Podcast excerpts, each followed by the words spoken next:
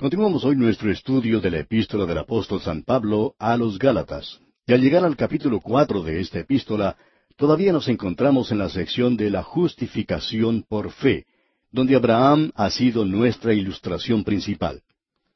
Aquí en este cuarto capítulo vemos que hay algo más que se da por medio de la fe en Cristo y que usted nunca puede obtener por las obras de la ley. Es decir, que usted puede obtener por la fe la posición de hijo de Dios. Ahora, cuando decimos eso, lo lleva a usted a ocupar el lugar de un hijo ya maduro que ha llegado a la mayoría de edad. En realidad, nosotros somos como niños cuando comenzamos y tenemos que crecer hasta alcanzar la madurez. Pero eso nos da la posición de un hijo ya maduro, ya que se nos da una capacidad que no tendríamos de otra manera. Quisiéramos que usted note esto y nuevamente necesitamos ver la parte básica utilizada por Pablo para presentarnos esto. Leamos entonces el primer versículo del capítulo cuatro de esta carta a los Gálatas. Pero también digo, entre tanto que el heredero es niño, en nada difiere del esclavo, aunque es señor de todo. Ahora la palabra que se utiliza aquí para niño no es la misma palabra que se usó en el versículo 26 del capítulo tres. Allí se utilizaba como los hijos de Dios, y la palabra utilizada era hueos, mientras que aquí se usa la palabra napeos. Esto quiere decir hijos pequeños, quiere decir probablemente niños que aún no han llegado a la adolescencia, son los pequeñitos de la familia. Pablo dice pues que entre tanto que el heredero es niño, es decir, mientras que él continúe siendo inmaduro, en nada difiere del esclavo, aunque es señor de todo. Y nuevamente debemos regresar a los tiempos romanos y a las costumbres de esa época para poder entender la ilustración que Pablo nos presenta en este pasaje. Dijimos antes que en un hogar romano había ciertos siervos o esclavos que estaban a cargo de las diferentes posesiones de su dueño. Algunos estaban a cargo de sus bienes, otros de su ganado, otros estaban a cargo de sus negocios y de sus cuentas bancarias, llevaban los libros para el dueño. Había aún otros que estaban a cargo de los niños. Cuando nacía un bebé en ese hogar, el siervo o el esclavo lo tomaba, lo cuidaba, lo vestía con un trajecito para jugar, y él no se diferenciaba en nada del resto de los niños que los siervos allí tenían. Este niño era tal cual ellos. Él tenía que obedecer al esclavo, tenía que hacer lo que el esclavo le decía. Y se nos dice entonces en el versículo dos de este capítulo cuatro de la epístola a los Gálatas, sino que está bajo tutores y curadores hasta el tiempo señalado por el Padre. Ahora, ¿qué tiempo era ese? Pues bien, ese era el tiempo en que el Padre reconocía que este Hijo ahora era capaz de hacer o de tomar decisiones por sí mismo. Y entonces Él lo lleva a ocupar la posición de un Hijo ya maduro. Era una ceremonia que ellos tenían en ese entonces, y cuando el muchacho alcanzaba la mayoría de edad, y usted puede darse cuenta aquí que quien decidía cuándo llegaba ese tiempo era el mismo Padre. Él era quien decía cuándo el joven llegaba a la madurez. No era una ley arbitraria como las que tenemos en la actualidad. Antes en algunos países era a los 21 años. Ahora los políticos quieren recibir más votos y han rebajado la edad a los 18 años, y estos jóvenes pueden votar. Ahora no queremos que usted nos entienda mal, amigo oyente. Creemos que hay algunas personas que son tan maduras a los 18 años como lo serán a los 21 años. Y francamente hablando, pensamos que hay algunos que a los 65 años de edad todavía no han alcanzado la madurez. Pero en aquellos días era el padre quien decidía cuándo los hijos habían llegado a la madurez en lo que a los muchachos se refiere. Luego ellos tenían una ceremonia que se llamaba toga virilis, en esa ceremonia, él le colocaba un manto sobre sus hombros, le daba su anillo, es decir, el anillo del padre, y ahora este joven era reconocido como un hijo ya adulto. Él ya había llegado a la mayoría de edad, y él tenía esa posición en la familia. Ahora observemos esto por un momento. Creemos que lo podemos apreciar mejor por medio de una ilustración. Tenemos una familia romana en el tiempo de Pablo. El padre pertenece al pretorio, él formaba parte de la guardia pretoriana, la guardia personal de César. Esto quiere decir que él era un comandante. Entonces César decide llevar a cabo un ataque contra Galia, porque allí se encontraban en ese entonces gran cantidad de paganos. ¿Y sabe usted quiénes eran ellos? Ellos eran nuestros antepasados, y creemos que eran los suyos también. Créanos, ellos eran muy paganos. Y César entonces quería quitarlos de ese lugar. Ellos eran un grupo de bárbaros y él no los quería dentro del imperio romano. El imperio romano era muy civilizado. Así es que él va a este lugar y los quita de allí. Y esa campaña militar que él pensaba iba a durar solo un año, se convirtió en algo que duró como tres años. Así es que este padre, quien dejaba a su familia con un jovencito en su hogar y su esposa de la cual él se había despedido, termina estando tres años ausente de ellos. Ahora él regresa de la guerra y por supuesto toda la familia se halla muy contenta de volver a verlo. Al llegar del largo viaje, él se va a lavar y afeitarse. En un momento se lo escucha llamando a grandes voces y dice, ¿quién ha estado usando mi máquina de afeitar eléctrica? Por supuesto que en esos días, amigo oyente, no tenían máquinas de afeitar eléctricas. Pero como quiera que sea, a él le sorprende esto. Y todos los siervos se acercan corriendo y le dicen, fue su hijo quien la estuvo usando. Y él dice, no me van a decir que mi hijo ya está tan crecido que necesita usar mi máquina de afeitar. Usted puede apreciar que él no deja que su barba crezca, ya que ha estado usando la máquina de afeitar del papá. Entonces el padre dice, llámenlo aquí. Así lo hacen, y el padre lo mira fijamente y entonces va y coloca su brazo en los hombros del muchacho y le dice, Hijo, no me había dado cuenta de lo crecido que estabas. Vamos a tener que celebrar la ceremonia de toga virilis vamos a hacer de ti un hijo ya maduro. Así es que ellos invitan a los tíos y las tías, a los abuelos y abuelas, y todos se reúnen, y este joven es hecho un hijo maduro. Él tiene su anillo y lo puede utilizar como su firma cuando lo pone en la acera. Es la misma firma que tiene su padre. Porque usted sabe que el padre no sabe escribir ni tampoco lo puede hacer el hijo. Así es que ellos utilizan esos anillos para firmar. Pero él tenía la misma autoridad que el padre. Ahora él había sido colocado en esa posición, y el siervo que antes lo castigaba cuando desobedecía, pues mejor que no lo hiciera ahora porque el joven lo puede castigar a él. Él ha sido ubicado ahora en el lugar de un hijo que ha alcanzado la mayoría de edad. Ahora, ¿qué es lo que todo esto quiere decir, amigo oyente? Bueno, sigamos leyendo aquí el versículo tres de este capítulo cuatro de la epístola a los Gálatas. Así también nosotros, cuando éramos niños, estábamos en esclavitud bajo los rudimentos del mundo. Eso quiere decir que estaban bajo la ley. Pablo dice aquí que esa era la niñez de la nación de Israel, cuando ellos estaban bajo esas reglas y mandamientos. Y en el versículo cuatro dice, Pero cuando vino el cumplimiento del tiempo, Dios envió a su Hijo, nacido de mujer y nacido bajo la ley. El Señor Jesucristo había nacido bajo la ley, había nacido de una mujer, ella era una mujer judía. Hace algún tiempo resultó una mujer en la costa occidental de los Estados Unidos diciendo que el Señor Jesucristo no pertenecía a ninguna nación, que lo que a raza se refiere, Él no pertenecía a ninguna raza. Eso es algo completamente sin sentido, amigo oyente. Eso es tomar una posición que no lleva absolutamente a ninguna parte. La mujer que se encontró con el Señor Jesucristo al lado del pozo de agua en Samaria creemos que sabía mucho más que esta otra mujer que acabamos de mencionar. Ella le dijo al Señor, ¿Cómo tú, siendo judío, me pides a mí de beber que soy mujer samaritana? Ella pensaba que él era judío, y el Señor Jesucristo no la corrigió. Así es que nosotros tomamos la posición que ella estaba en lo correcto. Y si no le parece mal, amigo oyente, yo creo que debo seguir lo que ella piensa y no lo que dicen algunas de esas personas que están un poquito tocadas en la cabeza, que están tratando de menospreciar lo que en realidad era el Señor Jesucristo. Él tenía una humanidad perfecta. Él también era Dios manifestado en la carne. Y hay personas que se están metiendo en lo que no deben cuando tratan de cambiar estos hechos.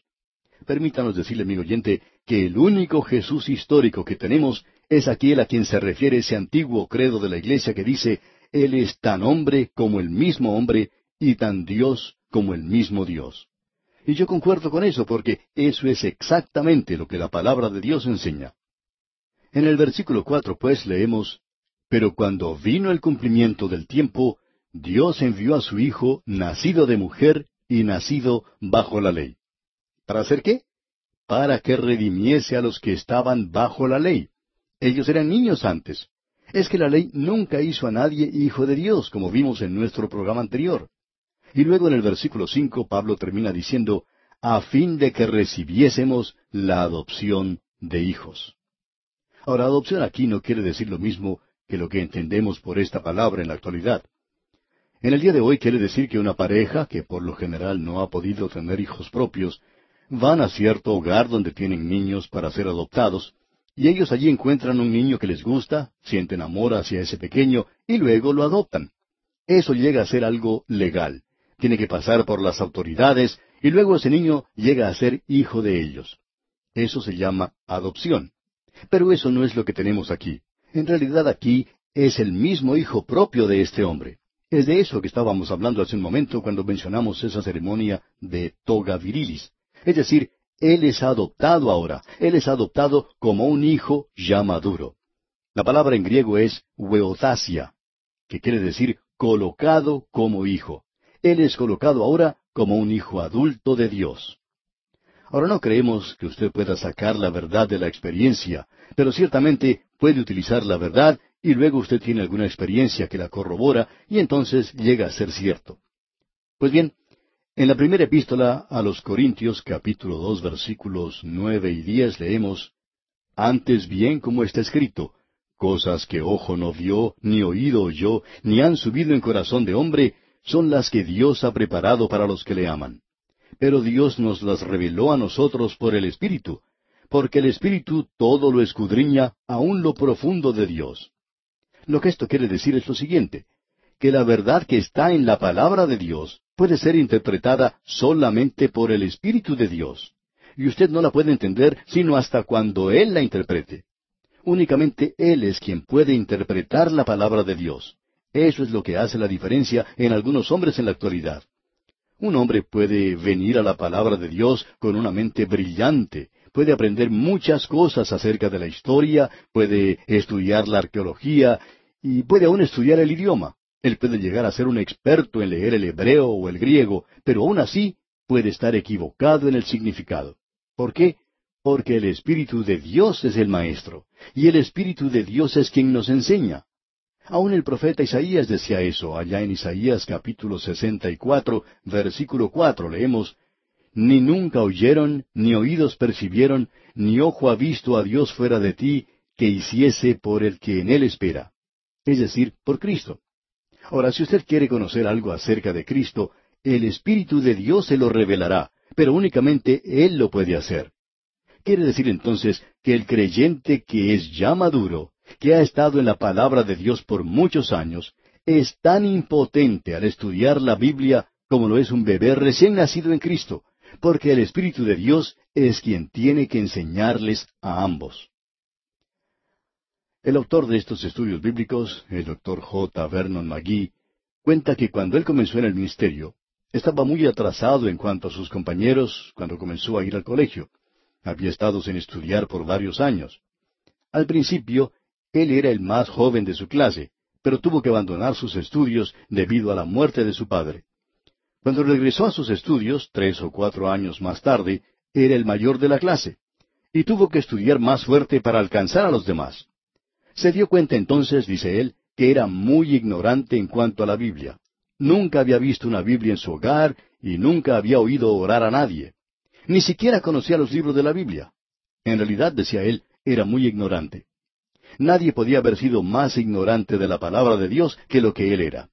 Y así lo sentía, afirma él. Al comienzo pasaba mucho tiempo tratando de aprender de memoria los libros de la Biblia, así como muchas de las cosas que ni siquiera sabía antes de modo que desarrolló lo que podría llamarse un complejo de inferioridad.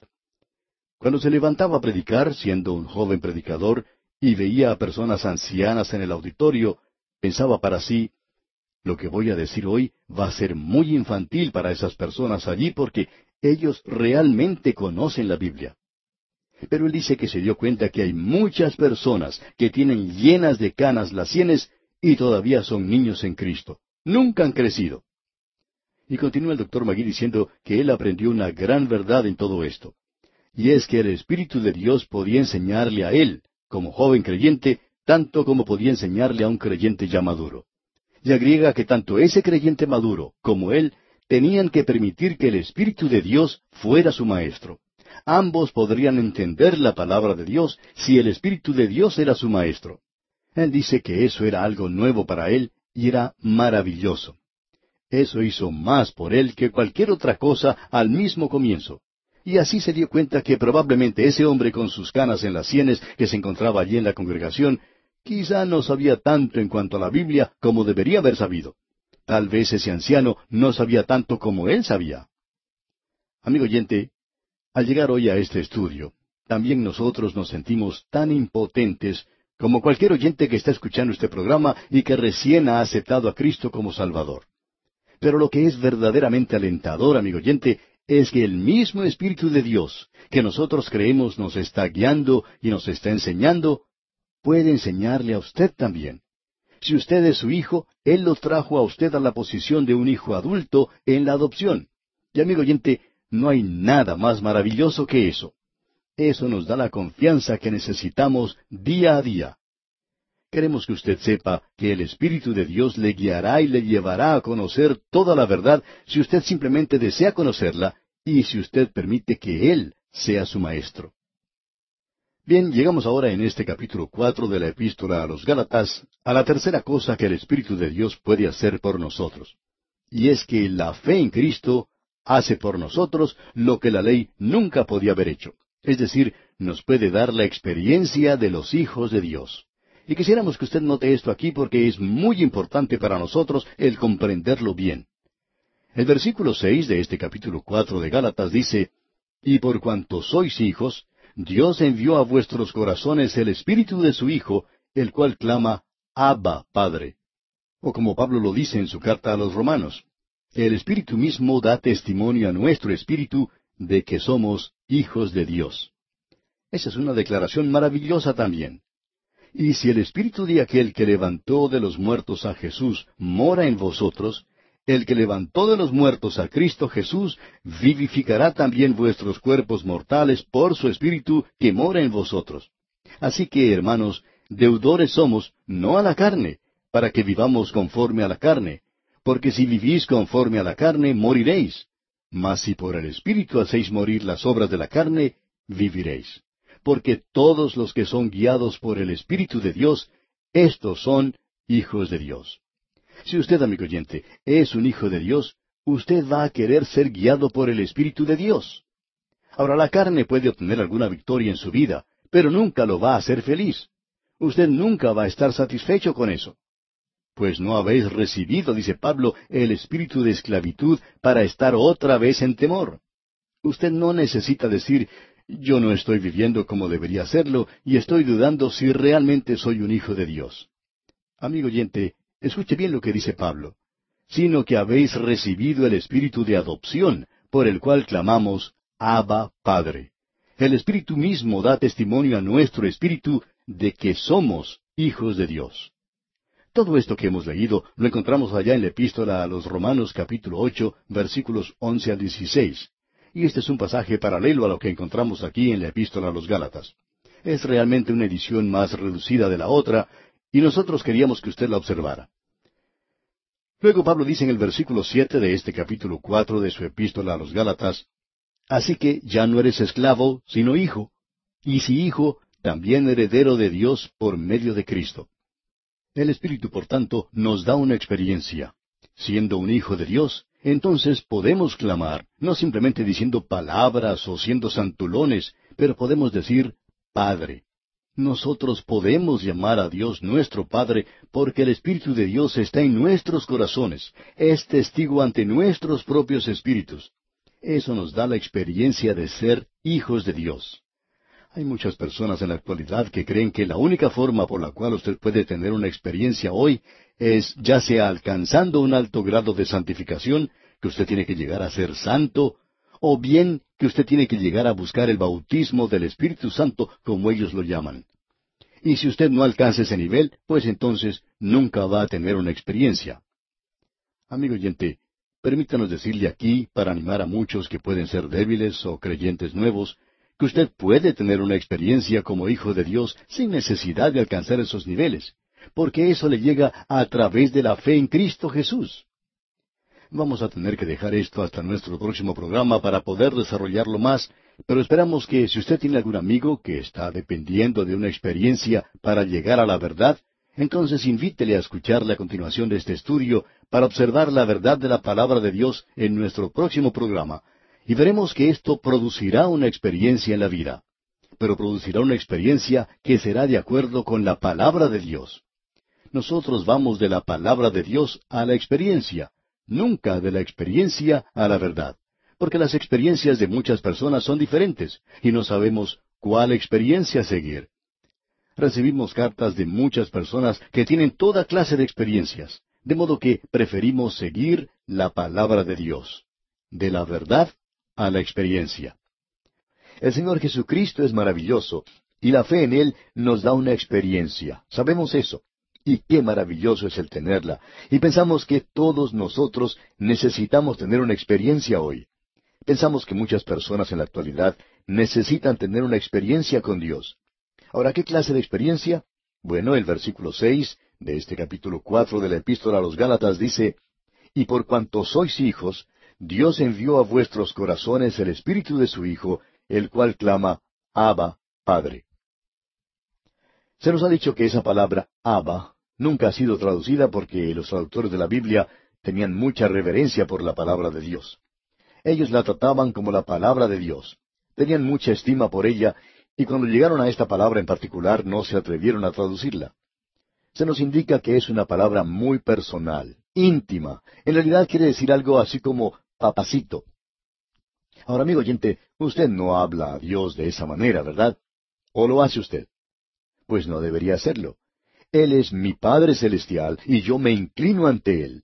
Lo reconozco como mi Padre Celestial, pero nunca he sentido el deseo de decirle eso, y estoy vacilando en pronunciar esa palabra. Pero pensamos, amigo oyente, que hay épocas en su experiencia cuando usted puede decir mi Padre. Eso quiere decir que usted y yo hemos alcanzado un nivel más alto.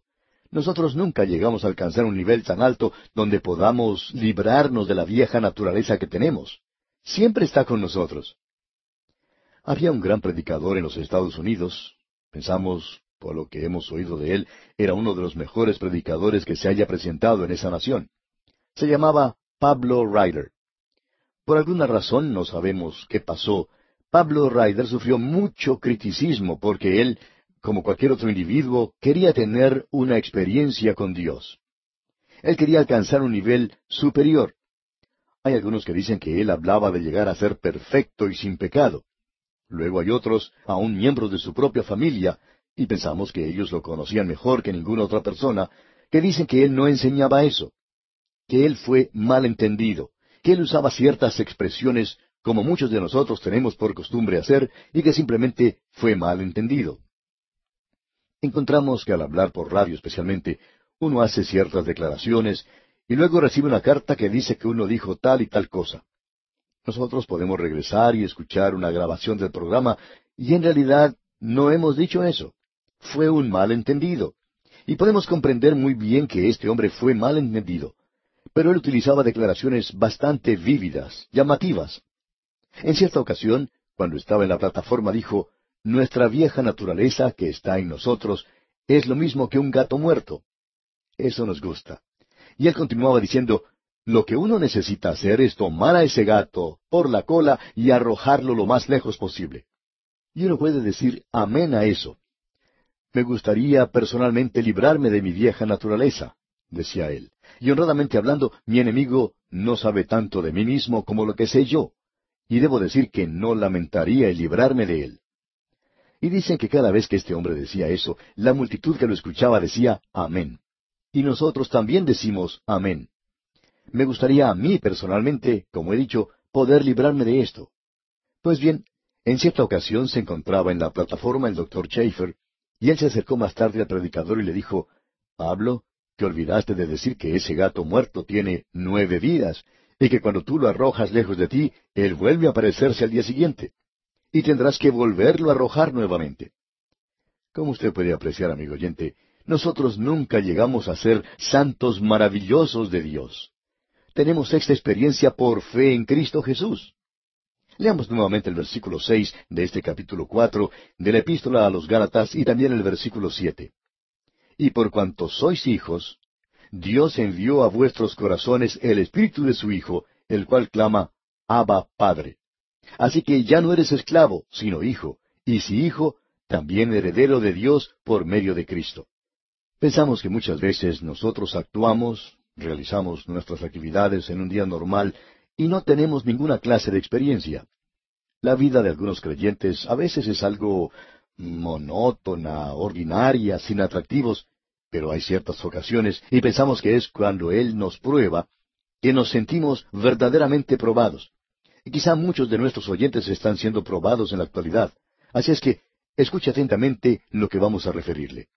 Se trata de una experiencia personal del autor de estos estudios bíblicos, el doctor J. Vernon McGee. Dijo él, recordaba cuando fui llevado al hospital para ser operado del cáncer. Nadie estaba más asustado que yo porque, bueno, soy un cobarde. Y simplemente no me gustan los hospitales. Le doy gracias a Dios por ellos, pero aún así no me gustan. Me pusieron un camisón de esos que le dan a uno en el hospital que tiene la abertura en la espalda en lugar de serlo en la parte de adelante, y estaba tratando de subir a la cama y no podía hacerlo. Entra entonces la enfermera y me pregunta, ¿qué le pasa? ¿No se siente bien? Le contesté, no, lo único que me pasa es que estoy muerto de miedo. Y la enfermera me ayudó a subir a la cama, más tarde regresó y me dijo, lo vamos a preparar para la operación. Entonces le dije, por favor, permítame permanecer unos momentos solo. Yo había visitado ese hospital muchas veces como pastor, tal vez cientos de veces, dice él. Y en este momento me sentía como Ezequías. Volví mi rostro hacia la pared y dije, Señor, yo quiero que tú sepas que he estado aquí muchas veces, y he consolado a la gente que estaba en el hospital, y les dije que tú estarías con ellos. Oraba por ellos, y luego me retiraba. Pero ahora no puedo salir de aquí. Tengo que quedarme y ser operado. Y no sé lo que va a suceder. En ese momento, continuaba el doctor Magui, yo quería decirle al Señor todas las cosas que sentía dentro de mí y también gustaría decirle a Él en la forma en que debía hacer las cosas. Y lo único que pude decir fue, Padre, estoy en tus manos. Cualquier cosa que quieras hacer, hazlo. Tú eres mi Padre. Y concluye el doctor Magui el relato de su experiencia personal diciendo, y verdaderamente debo decir que Él fue algo maravilloso para mí. Debo decir que es entonces cuando Él se convierte en una realidad para usted. Y necesitamos eso, amigo oyente. Abba, Padre. El Espíritu mismo da testimonio a nuestro Espíritu de que somos hijos de Dios. Ahora no deseamos, amigo oyente, que usted tenga ningún problema, pero pensamos que es generalmente en los momentos cuando tenemos más dificultades que Él se presenta en una forma más real y verdadera ante nosotros. Y esperamos que si usted no ha tenido aún una maravillosa experiencia con nuestro maravilloso Padre Celestial, que usted la pueda tener. Y no queremos aparecer como santurrones cuando decimos eso, amigo oyente.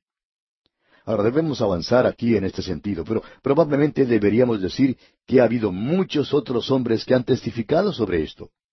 Juan Peyton, ese gran misionero en el archipiélago de Nuevas Hébridas, y uno aún en el día de hoy puede observar los efectos de la obra de este hombre de Dios en esa zona.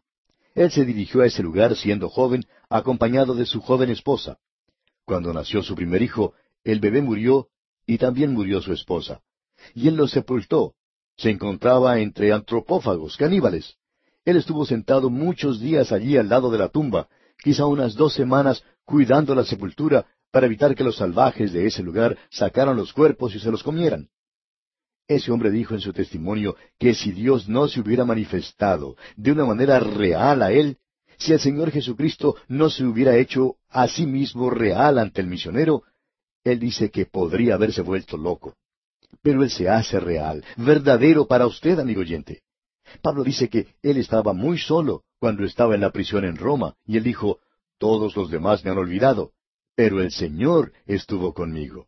Es maravilloso tener esa clase de Padre en la actualidad, amigo oyente. No importa lo que suceda, Él va a estar siempre con usted. En oportunidades como esa, Él dice, Nunca te olvidaré ni te dejaré. Es maravilloso en este mundo en la actualidad el tener a alguien así. Y yo confío en que usted lo tenga, amigo oyente. Bien, sigamos adelante ahora. Veamos lo que dice el versículo ocho de este capítulo cuatro de la Epístola a los Gálatas. Ciertamente en otro tiempo, no conociendo a Dios, servíais a los que por naturaleza no son dioses. Él está hablando del hecho de que ellos antes habían sido idólatras. El país de los Gálatas en Asia Menor había sido entregado completamente a la idolatría. Ellos adoraban a toda clase de ídolos en ese lugar, y Pablo les dice, por naturaleza no son dioses. En realidad, Pablo estaba hablando de ellos como si éstos no hubieran sido nada. Los ídolos son vanidades, decía él. Nada, absolutamente nada. Él dice que ellos no podían hablar. Y allá en su primera carta a los Corintios los llama ídolos mudos. O sea que ellos no simplemente son nada, sino más aún, no dicen nada. Dos ceros juntos vale lo mismo, nada, digamos de paso. Pablo dice que ellos no son reales, verdaderos. No se pueden hacer verdaderos ante uno. Ahora Pablo dice en el versículo nueve de este capítulo cuatro, Mas ahora, conociendo a Dios, o más bien siendo conocidos por Dios, ¿cómo es que os volvéis de nuevo a los débiles y pobres rudimentos, a los cuales os queréis volver a esclavizar? Pablo está diciendo aquí que el regresar a la ley y hacer de eso un ídolo es lo mismo que estar en la idolatría. Pablo dice, Ustedes salieron de la idolatría y ahora quieren volver, quieren regresar a la idolatría por la ley. Y en el versículo diez Pablo dice, guardáis los días, los meses, los tiempos y los años. Y de paso digamos que los creyentes en estos días estamos reconociendo ciertos días y meses y épocas en los años. Pero hablando honradamente, un día es lo mismo que otro día. No hay ninguna diferencia en lo que a Dios concierne. Nosotros ponemos énfasis en ciertas cosas pero debemos tener mucho cuidado de reconocer que un día es tal cual otro día para adorar a Dios y alabarle, como lo es en Navidad o en la llamada Semana Santa. Cada día debe ser en realidad una Semana Santa. Cada día debería decir que Él ha regresado de entre los muertos. Cada día debería ser un feriado para el creyente. Usted se da cuenta de esto. Esa idea de tratar de observar ciertas cosas, de pasar por ciertos ritos, amigo oyente, no tiene ningún valor. Ahora no queremos que nos entienda mal.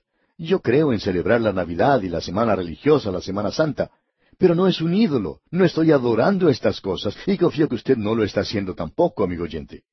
Luego el apóstol Pablo dice en el versículo once de este capítulo cuatro de su epístola a los Gálatas, Me temo de vosotros que haya trabajado en vano con vosotros. Él lo está diciendo aquí de una manera muy suave, amable, pero lo que dice es, pienso que he desperdiciado mi tiempo entre ustedes usted puede ver que lo que Pablo está diciendo es que el volverse a la ley, ahora que ellos han sido salvos por la gracia, es lo mismo que regresar a la antigua idolatría. Ustedes han conocido a Dios no por la ley, sino por fe en Cristo Jesús. Ahora, esta sección de los versículos 12 al 18 es algo de tipo personal. Es algo cortés y educado lo que él ha escrito en esta sección. Deseamos que usted lo note y vamos a destacar algunas cosas que pensamos son algo importantes.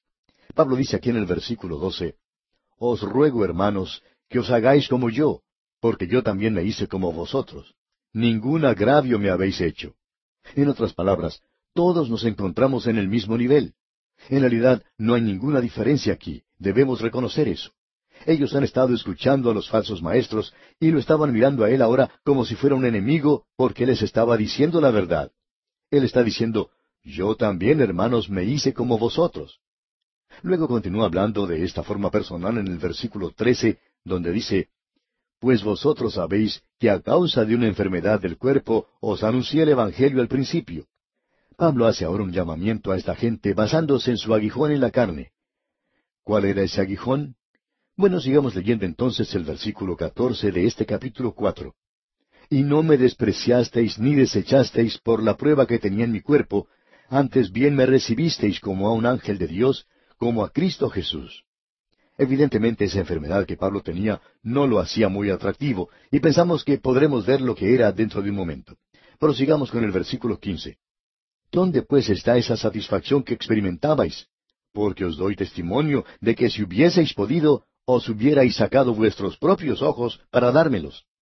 El aguijón en la carne que tenía Pablo era una enfermedad de la vista. No podemos concebir que ellos hubiesen querido quitarse sus propios ojos y dárselos a él, si lo que él necesitaba era otra pierna o, si él hubiera perdido un pie o un brazo u otra cosa. Pero pensamos que la razón por la cual ellos querían sacarse sus propios ojos para dárselos a él era que él lo estaba necesitando. Aparentemente, Pablo tenía una enfermedad en los ojos que era algo común en esa parte del mundo en esa época. Había un exceso de pus que salía de sus ojos y usted puede darse cuenta que cuando Pablo estaba predicando la palabra tenía que haber sido algo, pues, no muy atractivo. Y Pablo dice, ustedes simplemente ignoraron eso. Y luego continúa diciendo que ya que ellos le habían recibido de una manera tan maravillosa cuando había llegado a predicarles el Evangelio, y le dice en el versículo seis entonces, ¿me he hecho pues vuestro enemigo por deciros la verdad? Un predicador dijo que siempre había deseado colocar en el púlpito, del lado del predicador, la siguiente inscripción. Quisiéramos ver a Jesús. Y una vez mencionó eso en una iglesia, y uno de los diáconos de aquel lugar lo hizo, y quizá todavía está allí. Pero en el frente de la iglesia él quería colocar algo más, pero nunca se animó a hacerlo. Él dijo que deseaba haber colocado este mismo versículo que acabamos de leer. ¿Me he hecho, pues, vuestro enemigo por deciros la verdad? Usted sabe que hay mucha gente en el día de hoy que no quiere que el predicador les diga la verdad. Ellos quieren escuchar algo lindo, retórico, algo eh, suave, que les den palmaditas en la espalda para hacerlos sentirse bien. Y a todos nosotros nos gusta que nos traten de esa manera. Y hay demasiado de esto que se hace desde el púlpito cuando no es ese lugar para hacerlo. La verdad debe declararse desde ese lugar. Leamos ahora este versículo 16 otra vez. ¿Me he hecho, pues, vuestro enemigo por deciros la verdad? Pablo está hablando en una forma muy personal, como nos podemos dar cuenta. Luego prosigue en el versículo 17. Tienen celo por vosotros, pero no para bien, sino que quieren apartaros de nosotros para que vosotros tengáis celo por ellos. En otras palabras, ellos están predicando la ley a ustedes para su propio beneficio, no para el beneficio de ustedes. Ellos quieren poder decir, hemos logrado tantos convertidos, qué bueno. Y entonces se ponen a contar cabezas. Y en el versículo 18 leemos, Bueno es mostrar celo en lo bueno siempre, y no solamente cuando estoy presente con vosotros. Luego él sigue diciendo, Hijitos míos. Y aquí la palabra utilizada es tecnos. Quiere decir mis pequeñitos, mis recién nacidos. Leamos todo el versículo 19. Hijitos míos, por quienes vuelvo a sufrir dolores de parto hasta que Cristo sea formado en vosotros. Él les dice, yo creo que ustedes han nacido muertos. Vuelvo a tener dolores de parto para que ustedes puedan nacer de nuevo. Y luego continúa en el versículo 20, quisiera estar con vosotros ahora mismo y cambiar de tono, pues estoy perplejo en cuanto a vosotros. Si él hubiera estado en ese lugar personalmente, hubiera hablado de una manera mucho más incisiva, más dura que lo que está haciendo aquí. Y en el versículo 21 dice, Decidme, los que queréis estar bajo la ley, ¿no habéis oído la ley? Y ahora él vuelve a utilizar a Abraham como ejemplo. Y aquí tenemos la alegoría de Agar y de Sara. Notemos lo que él dice a los de Galacia. Leamos el versículo 22. Porque está escrito que Abraham tuvo dos hijos, uno de la esclava, el otro de la libre. Él va ahora a hacer un contraste entre estos dos niños que habían nacido. Uno hijo de Agar, el otro hijo de Sara. Uno es Ismael y el otro es Isaac. ¿Cuál es la diferencia? Pues bien, uno era nacido de una esclava y el otro era nacido de una mujer libre. La mujer libre representa la gracia, mientras que la esclava representa a la ley. Y él va a hacer un contraste de esto aquí. Él dice ahora, lo cual es una alegoría. Lo que él está diciendo es lo siguiente. La historia de Abraham no es una alegoría.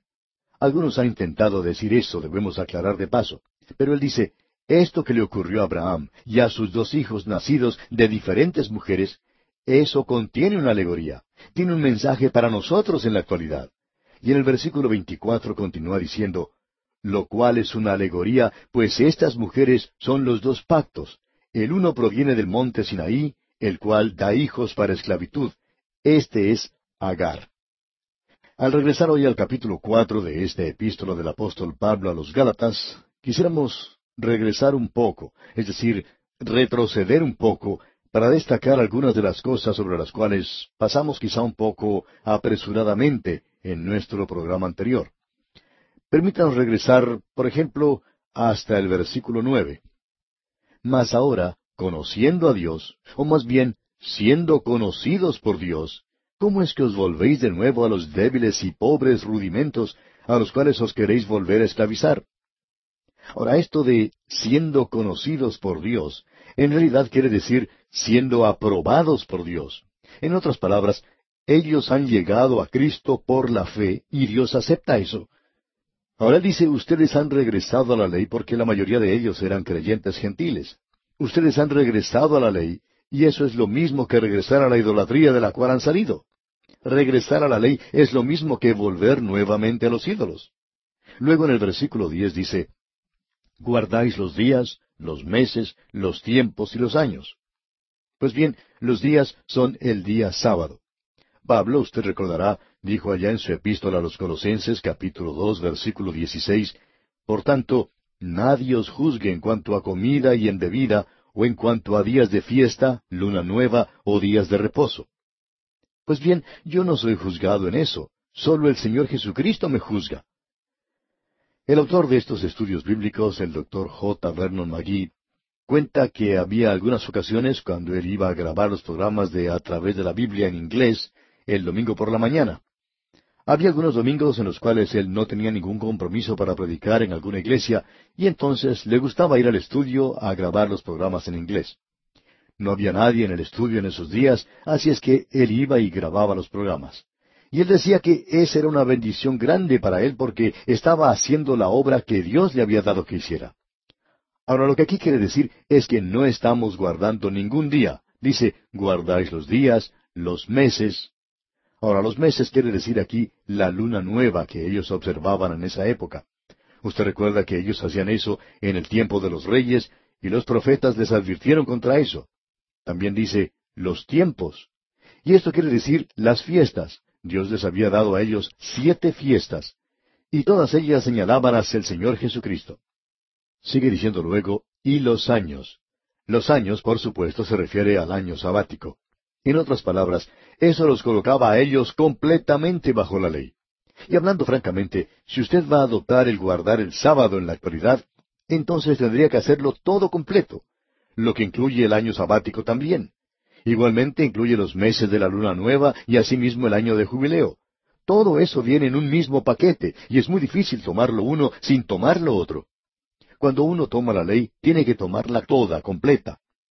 El apóstol Santiago, usted recuerda, dijo, porque cualquiera que guardare toda la ley, pero ofendiere en un punto, se hace culpable de todos. Eso quiere decir que usted es culpable de romper la ley. Ahora en el versículo doce de este capítulo cuatro de su epístola a los Gálatas, dice el apóstol Pablo, Os ruego, hermanos, que os hagáis como yo, porque yo también me hice como vosotros. Ningún agravio me habéis hecho. En otras palabras, Pablo está diciendo que todos estamos al mismo nivel todos somos creyentes y estamos todos en el cuerpo de Cristo. En vista de eso, entonces, debemos ser más amables los unos con los otros. Y Pablo usa un lenguaje fuerte, pero al mismo tiempo es cortés. Él está siendo muy cortés y nos agradaría decir a aquellos que nos escuchan en este programa que continúen escuchando, y aún así pueden estar en desacuerdo con algunas de las cosas que decimos. Francamente hablando, no quisiera que esto se publicara demasiado, pero yo puedo estar equivocado en muchas cosas y me doy cuenta que al seguir hacia adelante estoy aprendiendo nuevas cosas cada día acerca de la palabra de Dios. Simplemente estoy aprendiendo. Y no quiero decir que soy algo más que esto. Pienso que debemos ser corteses cuando estamos en desacuerdo. Usted puede estar en desacuerdo conmigo y yo puedo estar en desacuerdo con usted. Y quiero indicar cuál es mi posición exactamente, porque yo tengo convicciones, creencias reales y fuertes. Ahora mismo, en este mismo instante, yo le estoy diciendo a usted lo que yo creo acerca de la palabra de Dios. Ahora algunos quizá digan, bueno, usted está dando la interpretación según usted. Y amigo oyente, usted tiene razón, pero es que el Espíritu de Dios me tiene que enseñar a mí en la misma forma en que enseña a cualquier otra persona. Yo estoy convencido en cuanto a esto, y hasta que no se me lo demuestre de una manera diferente, yo quiero dejar eso bien en claro. Ahora Pablo está utilizando la cortesía en este lenguaje tan fuerte que él usa en esta porción de su carta a los Gálatas. Y en el versículo catorce dice, Y no me despreciasteis ni desechasteis por la prueba que tenía en mi cuerpo, antes bien me recibisteis como a un ángel de Dios, como a Cristo Jesús.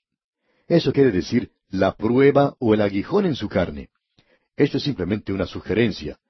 Creemos que él tenía problemas con la vista y pensamos que al levantarse a hablar en las reuniones, él tenía esa enfermedad que quizá hacía que el pus saliera de sus ojos. Era algo repugnante, se puede comprender eso. Pablo se daba cuenta de eso Y dice que a pesar de eso, ellos, los Gálatas, le amaban. Ellos amaban la palabra de Dios. Uno puede decir lo mismo acerca de los creyentes en Corinto. Ellos le amaban a pesar de la enfermedad que tenía en la carne. Notemos ahora lo que dicen los versículos 17 y 18 de este capítulo 4 de su epístola a los Gálatas. Tienen celo por vosotros, pero no para bien, sino que quieren apartaros de nosotros para que vosotros tengáis celo por ellos. Bueno es mostrar celo en lo bueno siempre, y no solamente cuando estoy presente con vosotros. Pablo está diciendo que ellos deberían buscar aquello que era lo mejor, pero estos judaizantes están tratando de quitarles hasta el pellejo.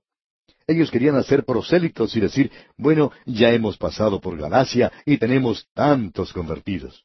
Y en realidad no lo era. Como hemos dicho hace unos momentos acerca de la epístola a los Gálatas, y Pablo también tiene algo similar que decir en su segunda carta a los Corintios, capítulo once, versículos doce al quince, donde dice, Mas lo que hago, lo haré aún, para quitar la ocasión a aquellos que la desean, a fin de que, en aquello en que se glorían, sean hallados semejantes a nosotros porque estos son falsos apóstoles, obreros fraudulentos que se disfrazan como apóstoles de Cristo. Y no es maravilla, porque el mismo Satanás se disfraza como ángel de luz. Así que no es extraño si también sus ministros se disfrazan como ministros de justicia, cuyo fin será conforme a sus obras. Como usted puede apreciar, amigo oyente, esta misma gente había ido a Corinto y los corintios habían amado a Pablo también. Y Pablo les tuvo que advertir sobre esta gente. Ellos eran bastante atractivos. Y nos sorprende a diario ver las presentaciones tan buenas que tienen algunas sectas. Usted los puede observar a veces en los programas de televisión. Esos cultos y sectas están haciendo obra en la televisión y francamente cuando uno los observa desde un punto de vista profesional, lo que ellos están haciendo es perfecto. Son sutiles en cuanto a lo que están haciendo. Todo es muy atractivo, todo es muy hermoso de ver, y las personas que toman parte en ellos son personas bastante atractivas también. Lo que eso hace, por supuesto, es que engaña a los demás. Ahora, en lo que se menciona en esos programas hay cierto elemento de verdad. Hay algunas de estas sectas que producen programas maravillosos, magníficos. Quizás nadie puede hacer una mejor labor que esa. Pero usted puede apreciar en lo que dicen y en lo que presentan que a pesar de que tienen un tinte de verdad, en el fondo niegan doctrinas básicas que la palabra de Dios presenta como el nacimiento virginal, por ejemplo. Usted puede apreciar entonces que la advertencia que Pablo les dio a los Gálatas y a los Corintios era algo muy necesario y ya vemos por qué. Hay que repasar esto porque creemos que es de vital importancia. Pablo tenía un corazón muy tierno y él se identifica con una madre cuando dice en el versículo 19 de este capítulo 4 de su epístola a los Gálatas, Hijitos míos, por quienes vuelvo a sufrir dolores de parto, hasta que Cristo sea formado en vosotros. Él está hablando de aquellos que han nacido de nuevo, y no creemos que Él esté poniendo en duda eso. Pablo aquí quería estar junto a ellos, y dice entonces en el versículo veinte, Quisiera estar con vosotros ahora mismo, y cambiar de tono, pues estoy perplejo en cuanto a vosotros. Él quería estar con ellos para poder hablar de una forma diferente, él estaba preocupado. Él ha estado usando un lenguaje bastante duro, pero usted puede apreciar que era un hombre de corazón muy tierno. En realidad, ellos no habían oído la ley. En el versículo 21 dice, Decidme los que queréis estar bajo la ley, ¿no habéis oído la ley? Quisiéramos que usted, amigo oyente, escuchara la ley en el día de hoy, porque hay muchos en la actualidad que siempre están hablando acerca de los diez mandamientos, de algún sistema legal, y nunca parecen presentar el castigo parece que no quieren presentar a la ley en su ministerio total, completo de condenación. Cuando Dios llamó a Moisés al monte para darle la ley, ¿se dio cuenta usted de los pormenores de los acontecimientos previos en ese lugar? En el libro de Éxodo, capítulo 19, versículos 16 al 21, leemos, Aconteció que el tercer día, cuando vino la mañana, vinieron truenos y relámpagos y espesas nubes sobre el monte, y sonido de bocina muy fuerte, y se estremeció todo el pueblo que estaba en el campamento. Y Moisés sacó del campamento al pueblo para recibir a Dios, y se detuvieron al pie del monte. Todo el monte Sinaí humeaba, porque Jehová había descendido sobre él en fuego. El humo subía como el humo de un horno, y todo el monte se estremecía en gran manera. El sonido de la bocina iba aumentando en extremo. Moisés hablaba, y Dios le respondía en voz tronante. Y descendió Jehová sobre el monte Sinaí, sobre la cumbre del monte, y llamó Jehová a Moisés a la cumbre del monte, y Moisés subió. Y Jehová dijo a Moisés, Desciende, ordena al pueblo que no traspase los límites para ver a Jehová, porque caerá multitud de ellos. Dios le dice a Moisés, ordena al pueblo que no traspase los límites. Ahora, si usted quiere conocer algo más sobre lo que aconteció, sobre lo que sucedió con la ley, puede mirar lo que dice en el capítulo veinte, en la próxima página, versículos dieciocho y diecinueve del libro de Éxodo. Dice, Todo el pueblo observaba el estruendo y los relámpagos, y el sonido de la bocina, y el monte que humeaba. Y viéndolo el pueblo, temblaron y se pusieron de lejos. Y dijeron a Moisés, Habla tú con nosotros, y nosotros oiremos, pero no hable Dios con nosotros, para que no muramos.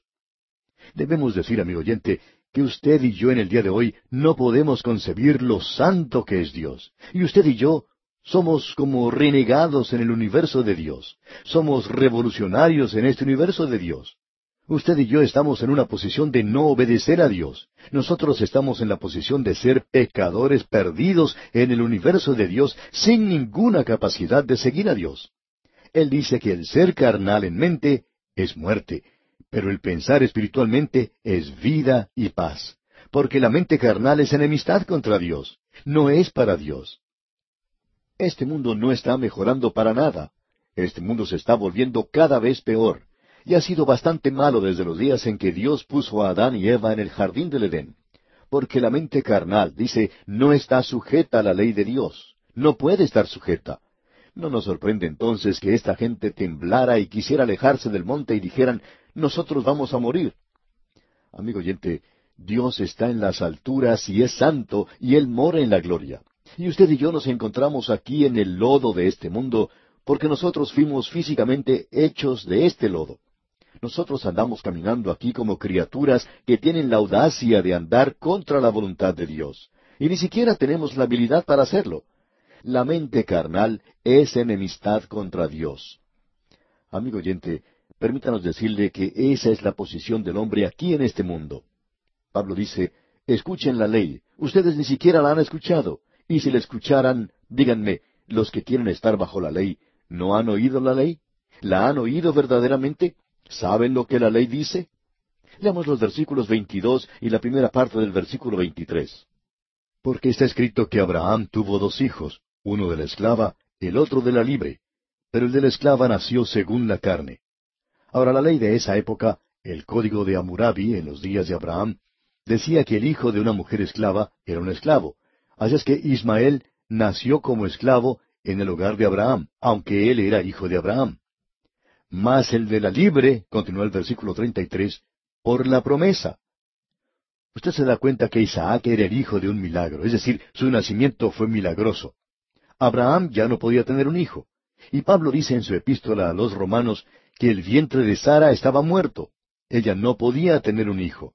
El vientre de Sara era como una tumba, y de la muerte Dios trajo vida, si se nos permite esta expresión. El nacimiento de Isaac no fue solo un nacimiento, sino que fue también una resurrección, era milagroso. Y Pablo aquí hace un contraste entre ambos. Él dice, sacando una lección para nosotros, lo cual es una alegoría, pues estas mujeres son los dos pactos. Ahora, ¿cuáles son esos dos pactos? El uno proviene del monte Sinaí, o sea, la ley, el cual da hijos para esclavitud. Este es Agar. Y ahora él compara a Agar con el monte Sinaí, la ley. Y en el versículo 25 leemos, Porque Agar es el monte Sinaí en Arabia, y corresponde a la Jerusalén actual, pues ésta, junto con sus hijos, está en esclavitud. Esta Jerusalén aquí es la Jerusalén terrestre, y en el versículo 26 leemos, mas la Jerusalén de arriba, la cual es madre de todos nosotros, es libre. Y esta Jerusalén es la nueva Jerusalén que nos presenta el capítulo veinte del libro de Apocalipsis y que desciende de parte de Dios desde el cielo. Ahora en el versículo 27 continúa Pablo diciendo, Porque está escrito, Regocíjate, oh estéril, tú que no das a luz. Prorrumpe en júbilo y clama, tú que no tienes dolores de parto, porque más son los hijos de la desolada que de la que tiene marido. Y en realidad salieron muchos más hijos de Isaac que los que vinieron de Agar. Y en el versículo 28 continúa diciendo, Así que hermanos, Nosotros, como Isaac, somos hijos de la promesa. Nuestro nacimiento es un nuevo nacimiento, y ese nacimiento viene a ser por el hecho de que Dios ha prometido. ¿Dónde? Allá en el Evangelio según San Juan capítulo tres, versículo dieciséis, donde leemos, Porque de tal manera amó Dios al mundo, que ha dado a su Hijo unigénito, para que todo aquel que en Él cree. Dios dice, si usted confía en Él, usted nacerá de nuevo, siendo renacidos no de simiente corruptible, sino de incorruptible, por la palabra de Dios que vive y permanece para siempre. Ahora, en el versículo 29 de este capítulo cuatro de su epístola a los Gálatas, dice el apóstol Pablo, Pero como entonces el que había nacido según la carne perseguía al que había nacido según el Espíritu, así también ahora. Amigo oyente, el legalismo odia el Evangelio, el Evangelio de la gracia libre de Dios. El legalismo lo odia. Y usted puede tener problemas con esto. El autor de estos estudios bíblicos, el doctor J. Vernon McGee, cuenta que cuando comenzó en el ministerio, cuando recién fue ordenado, un anciano se le acercó después de haber predicado un sermón sobre la profecía, y el doctor McGee le dijo, ¿sabe? Hablar de la profecía le puede crear problemas a uno. Y el anciano le contestó, Vernon, tú estás equivocado. Predicando sobre la profecía nunca tendrás problemas. Por lo general, vas a reunir a un buen grupo de personas a la gente le escucha escuchar hablar de la profecía, pero si tú predicas de la gracia de Dios, entonces sí que vas a tener problemas. Esa es la razón, amigo oyente, por la cual el Evangelio es tan recortado como lo vemos en nuestros días. No nos quisiéramos quejar, pero escuchamos muy poco del Evangelio en estos días, y nos referimos a la gracia pura de Dios. Y sabemos por qué, porque uno es atacado por todas partes. Usted se sorprenderá de la cantidad de cartas que vamos a recibir de esta transmisión de hoy. La gente dirá, un momento, es mejor que haga otra cosa. Amigo oyente, usted posee todo lo que Dios tiene que ofrecerle en el Señor Jesucristo. Usted recibe todo, completamente todo, cuando acude a Cristo y le acepta. No nos diga que tiene que buscar alguna otra cosa en otro lugar después de haber sido salvo. Por ejemplo, algo del Espíritu Santo. El Espíritu Santo toma las cosas de Cristo y nos las muestra.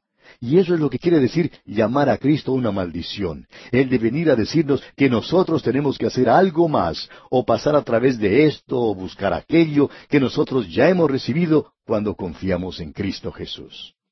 Escuche lo que Pablo dice aquí en el versículo 29 de este capítulo 4 de su epístola a los Gálatas. Él dice, Pero como entonces el que había nacido según la carne perseguía al que había nacido según el Espíritu, así también ahora. El hombre natural, amigo oyente, odia el Evangelio de la gracia de Dios. Está en nosotros el odiarlo porque no requiere nada de nosotros. El Evangelio glorifica a Cristo y hace que nuestros ojos lo miren a Él. En el versículo treinta leemos, Mas qué dice la Escritura? Echa fuera a la esclava y a su hijo, porque no heredará el hijo de la esclava con el hijo de la libre. Dios nos está diciendo en el día de hoy, líbrense de todo lo que sea legalista y pongan todo el énfasis en Cristo Jesús. Y este capítulo cuatro de la epístola a los Gálatas concluye diciendo en el versículo treinta y uno, de manera, hermanos, que no somos hijos de la esclava, sino de la libre. Y permítanos preguntarle al terminar, amigo oyente, si usted ha confiado realmente en Cristo Jesús, o si está llevando algo así como una llanta de repuesto en su pequeño omnibus, que hoy usted piensa que está haciendo algo, o que es algo, o tratando de obtener algo que agrega lo que Cristo Jesús ya ha hecho por usted en la cruz del Calvario. Si usted hace eso, amigo oyente, déjelo, olvídelo, y mire solamente a Cristo Jesús y reciba todo de Él. Él es nuestro Salvador, Él es nuestro Señor, Él es nuestro Dios. Él es quien tiene que recibir toda nuestra alabanza y toda nuestra gloria. Quiera Dios que usted acuda hoy en esta forma a Cristo Jesús. Dios le ayude a hacerlo.